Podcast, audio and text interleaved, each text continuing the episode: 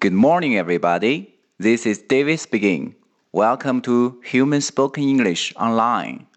大家好，我是 David 老师，欢迎来到乐成魂线上口语团 A 组 Day Sixty Two. Here we go.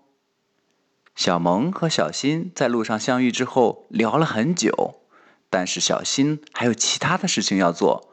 看看小新是怎样对小萌说的吧。Well, I have to go. Yeah, see you. OK，小新说的是 Well, I have to go.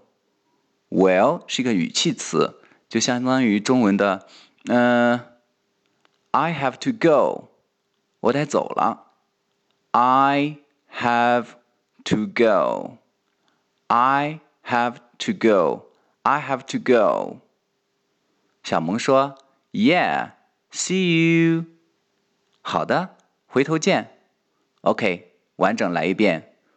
Well, I have to go. Yeah, see you. That's all for today. See you next time.